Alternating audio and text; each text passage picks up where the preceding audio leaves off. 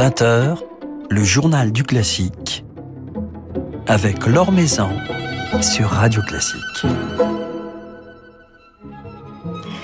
Bonsoir à tous. Un hommage à André Tubeuf ce soir dans le journal du classique, l'écrivain, philosophe, critique musical, filmé par Martin Mirabel quelque temps avant sa disparition, nous racontant avec une profondeur saisissante et si touchante l'histoire d'un genre qui lui tenait tant à cœur, le lead allemand. Le réalisateur Martin Mirabel sera notre invité ce soir, euh, alors que ce documentaire exceptionnel, dédié en pas moins de sept épisodes, vient de faire l'objet d'un DVD. Et puis Thierry Illerito du Figaro nous rejoindra ensuite pour nous dresser le portrait de la jeune violoniste Anna Egoln. Avant cela, un rapide tour d'horizon de l'actualité musicale. Alors que le festival de Pâques d'Aix-en-Provence vient de se terminer, le festival de Pâques de Deauville se poursuit encore jusqu'au 7 mai, un qui a toujours mis à l'honneur la nouvelle génération, les talents émergents de la scène musicale européenne, invités à partager la scène avec quelques aînés. Justin Taylor, qui était avec nous hier, s'y produira le 30 avril en compagnie de ses complices du consort dans un programme Mozart. Vous pourrez également y applaudir le 29 une partie de la fratrie Moreau, Raphaël et Edgar, avec euh, Raphaël Sévère et David Cadouche dans le bouleversant Quatuor pour la fin du temps de Messian. Ou encore retrouver le vendredi 6 mai le jeune altiste Paul Zientara qui était à notre micro il y a quelques jours à Aix avec les frères Fouchendré et le violoncelliste Victor Julien Laferrière entre autres. Le festival de Pâques de Deauville s'achèvera samedi 7 mai avec euh, sur scène pour jouer l'octueur de Schubert les remarquables quatuors Hanson et Hermès. Un petit coup de projecteur sur l'actualité discographique marqué notamment par la publication sous le label du château de Versailles d'une nouvelle symphonie imaginaire de Rameau par Marc Minkowski et ses musiciens du Louvre. Alors comme il l'avait déjà réalisé il y a une quinzaine d'années, Marc Minkowski a réuni quelques pages du grand maître de la tragédie lyrique, des ouvertures et autres entrées et danses pour en faire une œuvre à part entière, associant également quelques parties vocales avec la complicité de Florian Sampé. L'occasion pour le chef de célébrer la riche palette orchestrale de ce compositeur, capable de nous traduire les plus vives couleurs de la nature, comme ses plus spectaculaires déchaînements, la tendresse comme la fureur de l'âme humaine.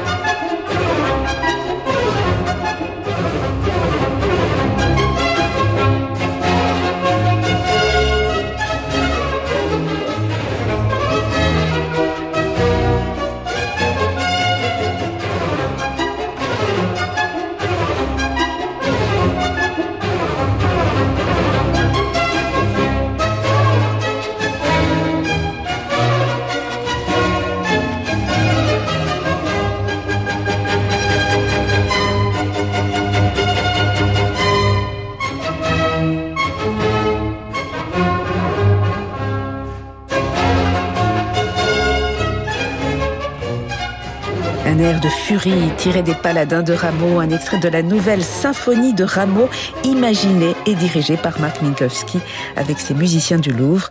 Un enregistrement qui vient de paraître sous le label Château de Versailles Spectacle. L'Or Maison sur Radio Classique. Le lead est un monde, un jardin, une nature qui est restée ouverte et innocente, nous dit André Tubeuf, dans le premier épisode d'une passionnante série dédiée à ce genre si intime et si touchant qu'est le lead allemand, une série qui vient de faire l'objet d'un DVD et que l'on doit au réalisateur Martin Mirabel, auteur de nombreux documentaires sur la musique. Martin Mirabel qui est notre invité ce soir. Bonsoir. Bonsoir. Alors, euh, cette série, et vous l'écrivez dans, le livret, elle est née d'une rencontre, de votre rencontre avec André Tubeuf. André Tubeuf, euh, philosophe, écrivain, critique musical, qui nous a quittés malheureusement il y a un an. Euh, cette série, plus qu'un voyage dans le monde du lead, quelque part, c'est aussi un, hommage, un hommage à, cet homme dont toute la vie était nourrie de musique et, dédiée à la musique. Tout à fait. C'était un. La volonté première, c'était de, de faire un hommage et de transmettre à mon tour ce qu'il m'a transmis. je n'arrivais pas à garder cela pour moi. Je trouvais ça trop injuste pour les autres de bénéficier d'un tel enseignement et d'une telle richesse spirituelle parce que c'était un homme, euh, quand je l'ai rencontré, accompli vers la fin de sa vie et, donc il y avait une sorte de hauteur assez unique. Il parlait d'une manière euh, quasi euh, prophétique parfois et c'était c'était d'une grande grande richesse. Alors très vite m'est venue cette idée de le filmer parce que j'ai lu ses livres comme beaucoup mais euh, j'ai été très frappé par sa voix, par son oralité, parce que en réalité, je m'en suis rendu compte en le rencontrant, en ayant, en ayant eu cette chance, c'est que euh, il écrivait comme il parlait, et non pas l'inverse. Et donc, je voulais le filmer au plus près de sa parole, et, euh, c'est pour ça que j'ai pu avoir des caméras et des micros pour, pour ce faire. Alors il nous parle euh, du lead. Le lead, c'est le genre euh, euh, de l'intime. C'est celui qui permet également d'aller peut-être au plus profond de l'âme des compositeurs. Il y a également cette simplicité, cette humilité dans ce genre du lead. C'est ce qui rend, entre autres, ce voyage si touchant. À travers le lead allemand dont il nous livre les secrets, André Tubeuf, quelque part, il dévoile son âme profonde à lui-même aussi. C'est très juste. Je crois que c'était un homme extrêmement pudique, qui avait ses propres secrets. Et le lead exprimait euh, cela euh, à travers lui aussi. Il s'en, est servi. C'était son un, véhicule. Donc c'est, c'est une série euh, en quelque sorte testamentaire. Je crois que c'est vraiment son testament spirituel parce que le lead, le lead était au carrefour de tout ce qui lui tenait à cœur, que ce soit la poésie, la philosophie, la nature, la musique et en particulier le chant. Alors il est question euh, de voyage, il est question d'errance. D'ailleurs ce DVD s'intitule L'histoire d'un voyage. Le voyage, l'errance, ce sont des, notions essentielles à ce genre du lead, comme le rapport à la nature. Euh, c'est ce qu'André Tubeuf nous dit, notamment à propos de Schubert, compositeur euh, si cher à son cœur. Je vous propose de l'écouter quelques instants nous parler de Schubert, du lead Das Wandern. L'humilité extrême de Schubert et qu'il nous cache qu'il est en train, lui, à cet âge-là, de nous écrire non pas une charte des amours malheureuses, non pas une charte des ruisseaux qui coulent et des noyades pour finir, mais une charte du voyage qui se cache sous cette simple randonnée, ce wandern, qui n'est que le fait d'aller devant soi, sans, même savoir qu'on y va. Cette charte innocente et naïve du voyage comme fourmi dans les jambes en effet, et fleur au chapeau et à la bouche une chanson s'il le faut, mais au terme duquel et dans le déroulé duquel vont s'apercevoir tous les épisodes de la sensibilité humaine. Das Wandern ist des Müllers Lust, das Wandern. Das Wandern ist des Müllers Lust, das Wandern.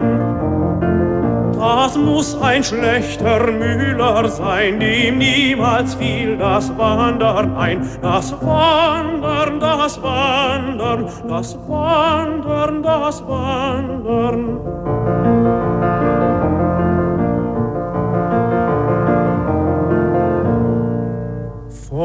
Wasser haben wir's gelernt, vom Wasser. Vom Wasser haben wir's gelernt, vom Wasser. Das hat nicht Rast bei Tag und Nacht, ist stets auf Wanderschaft bedacht. Das Wasser, das Wasser, das Wasser, das Wasser.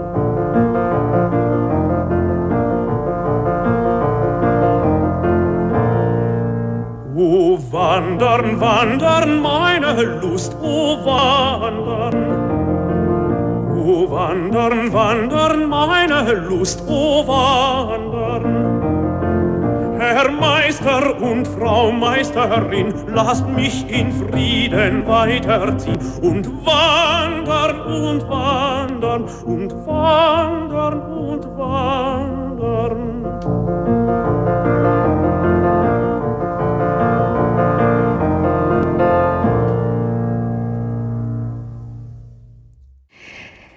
Das Wandern, Lied tiré de la belle meunière de Franz Schubert, chanté par Fritz Wunderlich, avec Kurt Heinz Stolze au piano, un enregistrement de 1958, un extrait de, de, ce DVD, de cette passionnante et touchante série évoquant l'histoire du Lied, racontée par André Tubeuf. On écoutait juste avant Martin Mirabel, André Tubeuf euh, nous parlait avec ce ton si particulier, le ton d'un conteur finalement. Oui, c'était un conteur et un, un grand professeur parce que avant d'être euh, le critique musical, l'écrivain qu'il était, il a enseigné pendant des dizaines d'années à Strasbourg. Et le fait de se retrouver chaque jour devant une classe, ça lui a forgé cette éloquence si particulière et si magique, sachant que c'était très particulier comme type de cours parce que il arrivait sans savoir ce qu'il allait dire et il partait d'un point et il terminait une heure plus tard pile ailleurs et sans fiche, sans avoir rien préparé. Et il paraît, j'ai eu des témoignages d'anciens élèves que tout le monde restait suspendu à ses paroles. Donc euh, ça a été son école d'apprentissage, euh, la classe, la transmission et, et la pédagogie. C'était quelque chose qui lui tenait énormément à cœur. Et d'ailleurs, il n'a pas de notes, il semble improviser dans, dans, cette série que vous avez filmée, Martha Mirabel. Comment ça se passait euh, Vous posiez une question et cela déclenchait chez lui euh, ces paroles euh, qui semblent jaillir de son esprit de façon complètement improvisée, mais qui sont nourries, j'imagine, de toute une réflexion depuis de longues années? Elles le sont, elles sont totalement improvisées, mais comme toute grande et véritable improvisation, ça ne s'improvise pas. C'est le fruit de labeur, d'années d'apprentissage, d'expérience, d'écoute et de mémoire. Et ça se passait de la manière suivante. Moi, j'avais conçu, comme ce que je fais régulièrement pour des films, euh, une trame. Donc je savais globalement où j'allais, mais je savais qu'au milieu, André, il ferait ce qu'il voulait. Et c'était très bien ainsi. Et donc ce qui se passait, c'est qu'on faisait des séances par compositeur. Je déclenchais la caméra. Il savait que ce serait Schubert, ou Schumann, ou Mahler. Et il partait pour deux heures, trois heures. Et je ne l'interrompais pas, sauf euh, sauf euh, panne de batterie, euh, sauf changement de carte mémoire, choses comme ça, mais impératif technique. Mais sinon, c'était deux, trois heures d'improvisation, ouais. Alors on écoutait à l'instant Fritz Wunderlich, Fischer, Dietrich Fischer-Disco, Elisabeth Schwarzkopf et d'autres sont également présents dans, dans, ce DVD. Des interprètes qui sont ceux, j'imagine, qui ont nourri l'imaginaire d'André Tubeuf. C'est avec lui que vous avez choisi ces interprètes en particulier. Tout à fait. Disons que je, les ai choisis moi-même, mais c'est grâce à lui que j'ai découvert la plupart. Donc c'est en quelque sorte lui qui les a choisis en premier lieu. Euh, il a découvert le lead par ces interprètes-là. Il a eu cette chance d'être leur contemporain et souvent leur ami. Moi, il m'a fait écouter euh, ces êtres-là, ceux que vous venez de citer. Euh, les Wunderlich, les Fischer-Dieskau, Schwarzkopf, euh, Grumer, euh, Christa Ludwig, etc. Et ça a été une école d'écoute pour moi formidable, ces interprètes, parce que l'avantage d'un lead, c'est que c'est très court. Donc on peut écouter cinq, six fois d'affilée différentes versions sans être lassé en quelque sorte. Et là, l'oreille commence à se former, à retenir. C'est un très bon moyen d'apprentissage et d'écoute. Et les interprètes étaient quelque chose de fondamental chez lui dans son enseignement. Et dans ce DVD, euh, bah, j'ai pu les choisir parce qu'il me faisait entièrement confiance. Mais je savais que c'était sous son haut patronage et je, je ne pense pas l'avoir déçu. Alors à travers ce genre du lead, André Tubeuf, euh, il va très loin dans, dans, sa réflexion, une réflexion profonde, une réflexion philosophique, une réflexion spirituelle même, Martin Mirabel. Oui, le lead chez lui allait beaucoup plus loin qu'une simple chanson. Ça contenait un monde. Et ça contenait un monde qui était souvent perdu et que le chant permettait de retrouver. Donc il y a quelque chose d'extrêmement émouvant et d'extrêmement profond là-dedans. Euh, à la fin, André était euh, vraiment axée sur euh, une dimension spirituelle de l'existence et elle émanait de partout chez lui et donc jusque dans le lead qui en contient une déjà dès la source. Donc euh, c'est vrai que ça va beaucoup plus loin, euh, encore une fois, qu'une mélodie ou qu'un petit morceau de musique. Je me souviens de séances notamment sur Wolf, sur le Kennst du das Land, euh, tiré de la Mignon de Goethe, enfin du Wilhelm Meister de Goethe, où il a parlé pendant une heure de, l'exil, des rochers escarpés, du, du Mein Vater à la fin, etc. Enfin, c'était assez dense. J'ai pas tout mis dans le DVD, hein, j'ai pas pu, mais mais c'est vrai que c'était c'était très spirituel chez André. Il y avait quelque chose d'éminemment spirituel lié, je crois, à la nature et à sa nostalgie congénitale en quelque sorte. On va l'écouter parler des fleurs, parler d'un cycle, si beau cycle de Robert Schumann offert à sa femme Clara. C'est le cycle des myrtes. Les myrtes. Les myrtes. C'est des fleurs pour héros. C'est des fleurs pour héros morts au combat. C'est des fleurs pour l'Antiquité ou pour ailleurs. Ce n'est certainement pas un petit bouquet avec de jolies fleurs multicolores comme il y en a dans les jardins ici même et de mignons rubans autour. Et quand on fait l'inventaire des poèmes qu'il dans ces myrtes, on voit les choses les plus miraculeuses que Schumann ait jamais écrites. Des mélodies sur des fleurs. Et il y en a trois, il y en a quatre, il y en a cinq. Elles sont d'une douceur et d'un fini mélodique et d'une simplicité angélique dans leur économie. Et en plus dans leur honnêteté, qu'on peut respirer comme un parfum sans dire qu'on est en train de s'empoisonner ou s'entêter avec. Le noyer de Schumann, le Nussbaum, un simple arbre, du bruit dans les branches, un bruit qui est déjà une musique. Ça pourrait être la harpe éolienne, et en vérité, c'est simplement des rêves de jeune fille.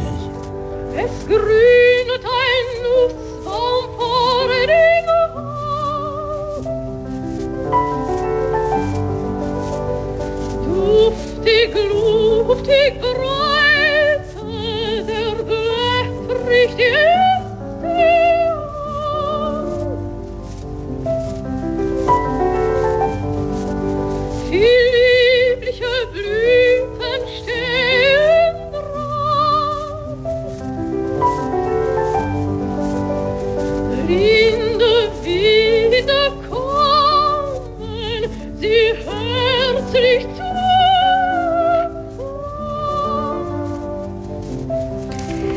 enregistrement de 1930 du lied Der Nussbaum, le noyer de Robert Schumann, chanté par Elisabeth Schumann avec euh, George Reeves au piano. C'est cet enregistrement qui figure au programme euh, de ce DVD, l'histoire d'un lit, raconté par André Tubeuf, euh, que vous avez réalisé, Martin Mirabel. C'est lui qui vous a fait découvrir cet enregistrement d'Elisabeth Schumann. Tout à fait, je ne connaissais pas Elisabeth Schumann. Vous avez dit 1930 et c'est son année de naissance, donc vous voyez qu'il était vraiment euh, contemporain au sens littéral. C'est vrai que il m'a ouvert les oreilles à la voix, au timbre, comme il disait, en, appuyant sur la diphtongue. Et je me souviens, c'était extraordinaire, parce qu'il m'a fait écouter plusieurs choses d'Elisabeth Schumann, le Nussbaum de Robert Schumann et Schubert, le Auf Wasser zu singen. J'ai été ébloui par cette voix euh, miraculeuse et c'est des voix qui sont très différentes de celles d'aujourd'hui. Déjà parce qu'il y a une attention beaucoup plus riche, à mon sens, sur le texte. La prononciation est beaucoup plus claire, la, bouche est plus ouverte, et puis on sent qu'il y a un coffre, il y a un souffle gigantesque. Ça n'obéit à aucun canon, sinon l'âme la plus profonde. Alors c'est vrai qu'une fois qu'on a goûté à ça, euh, c'est difficile d'aller euh, ailleurs. C'est comme euh, si on était initié au Grand Cru de Bourgogne, c'est compliqué d'aller boire du Sprite après. André m'a quelque part définitivement converti à tous ces interprètes et à toutes ces merveilles. Je dois reconnaître que moi, je continue d'en écouter aujourd'hui et avec un, un bonheur toujours plus grand. Alors ces entretiens ont été réalisés il y a quatre ans, en 2018. Euh, André Tubeuf nous a quittés euh, l'année dernière, je crois que c'était en, juillet euh, de 2021. Comment a-t-il réagi? Comment a-t-il vécu ces, moments-là, ces moments partagés et le résultat? Il n'a pas pu connaître l'existence du DVD, mais il a connu, on va dire, tous les épisodes sauf le dernier que j'ai jamais voulu lui montrer parce qu'il y a une vraie fin dans le dernier épisode et je voulais pas lui montrer ça. Donc il a vu les épisodes de 1 à 6, mais pas exactement terminé, pas vraiment étalonné. Je crois qu'il en était très ému. On n'en parlait pas beaucoup. Moi, j'ai jamais voulu les voir avec lui. Je lui ai laissé les regarder tout seul. Il m'a chaudement félicité, mais disons que euh, nous étions pudiques, donc on n'a pas trop parlé de ça. Mais ce que je sais, ce que j'ai appris après coup, c'est que dès que quelqu'un venait de chez, chez, lui, il lui montrait des, des, extraits. Alors ce que je lui avais évidemment interdit de faire, mais mais il l'a fait euh, avec tous ceux qui passaient et c'est très bien ainsi. Donc je crois qu'il en était très content et très très fier. Et c'est vrai que je ne m'attendais pas à, cela au point que euh, moins de trois semaines, une fois que je lui ai dit que c'était définitivement terminé et qu'on allait pouvoir lancer le DVD, euh, il est parti comme s'il avait accompli tout ce qu'il avait à faire. Donc c'est d'autant plus émouvant. Et, vous, personnellement, euh, Martin Mirabel, qu'est-ce que cela vous a apporté, toutes ces heures passées avec André Tubeuf, à l'écouter parler, à, découvrir ce monde du lead à ses côtés?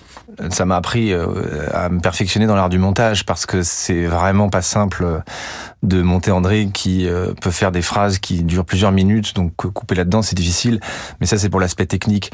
Pour l'aspect connaissance et spirituel, ça m'a appris l'humilité de l'apprentissage. À quel point ça nécessite euh, des heures et des heures et des heures de patience, de mémorisation, et à quel point là j'ai bénéficié du, fruit d'enseignement de plusieurs dizaines d'années, d'une vie en réalité. C'est quelque chose dont on euh, se rend compte euh, quand on a la chance de fréquenter des personnes d'une telle envergure parce que il y a quelque chose de dense et d'authentique et de profond qu'on a du mal parfois à trouver quand on parle à certains contemporains. Et vous allez continuer avec euh, d'autres musiciens, d'autres univers euh, musicaux, puisque c'est l'une de vos spécialités, la musique, Martin Mirabel. Vous avez réalisé des documentaires, vous avez écrit également euh, sur la musique. Quels sont vos autres projets? En ce moment, j'écris un roman, donc ça n'a rien à voir, et en plus, j'ai fait exprès de ne pas parler du tout de musique dedans.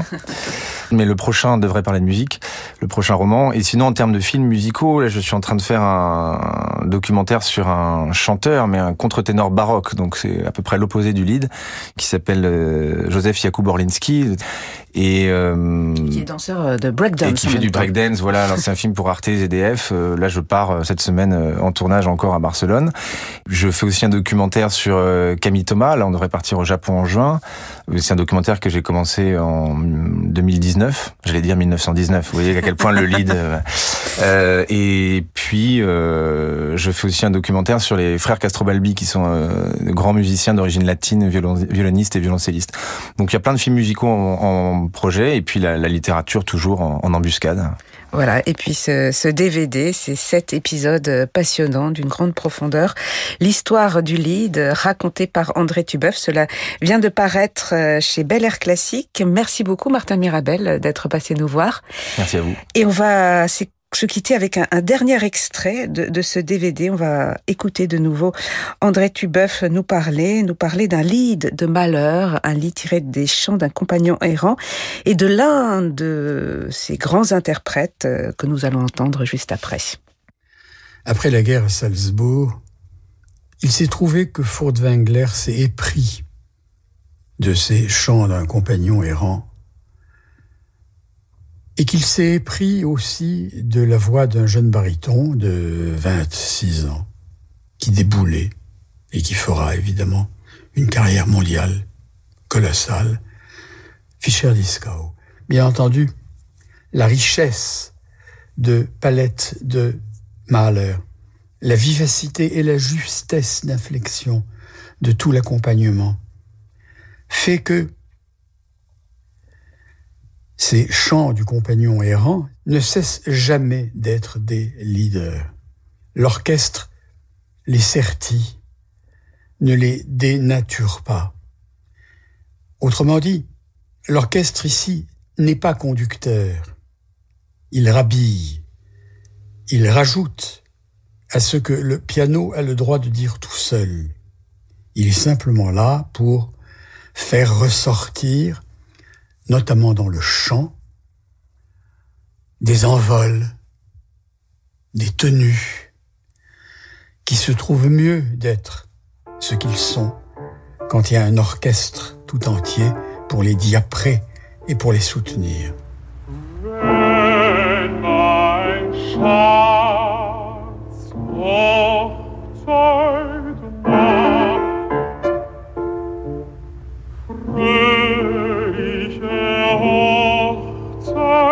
small.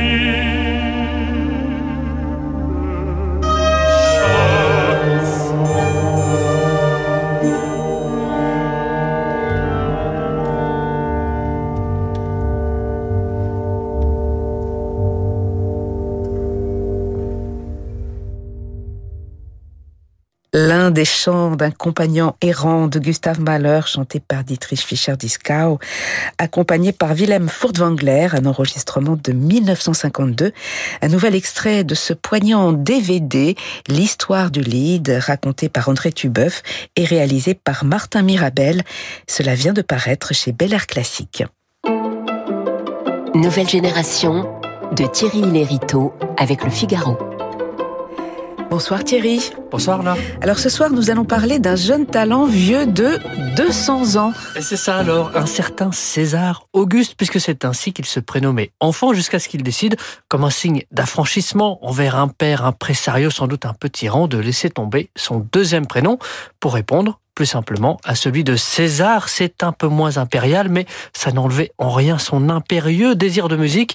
Vous l'aurez évidemment reconnu, je veux parler de César Franck. César Franck, dont on célèbre cette année le bicentenaire et nul besoin d'attendre la date anniversaire. Ce sera le 10 décembre pour se pencher sur son héritage, puisque celui-ci se redécouvre dès ce mois-ci au fil de plusieurs intégrales discographiques qui lèvent le voile sur des pans entiers de son œuvre, restée dans l'ombre de sa célèbre symphonie en ré mineur ou de sa sonate pour piano et violon.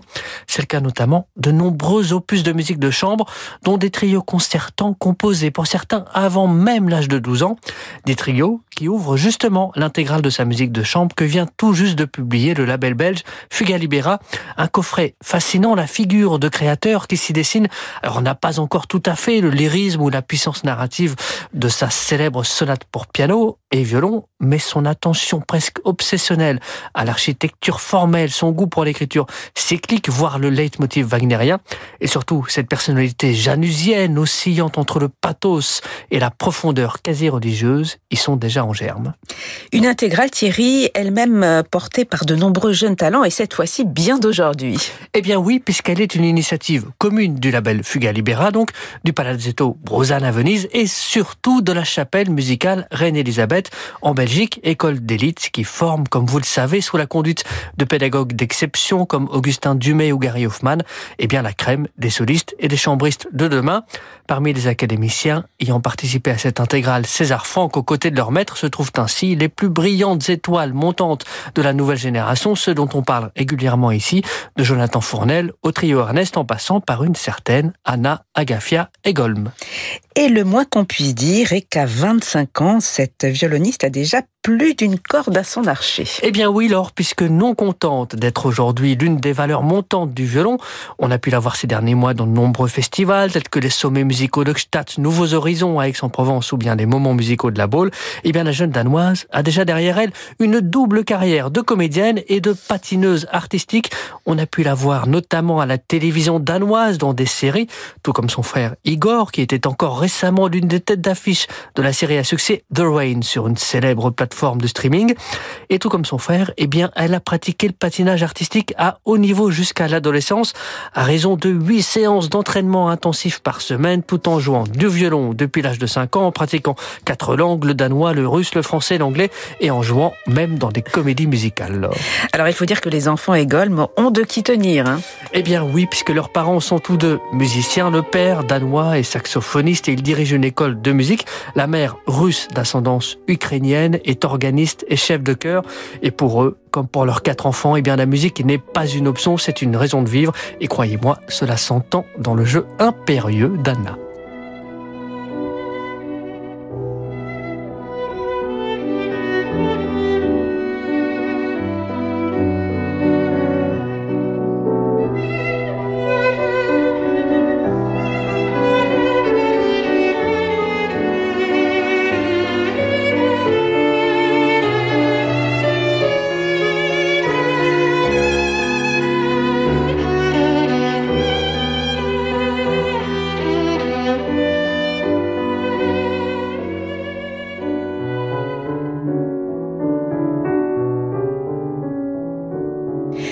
Mélancolie, une pièce de César Franck jouée par Anna Agafia Egolm au violon et Jean-Claude Van den Eyden au piano.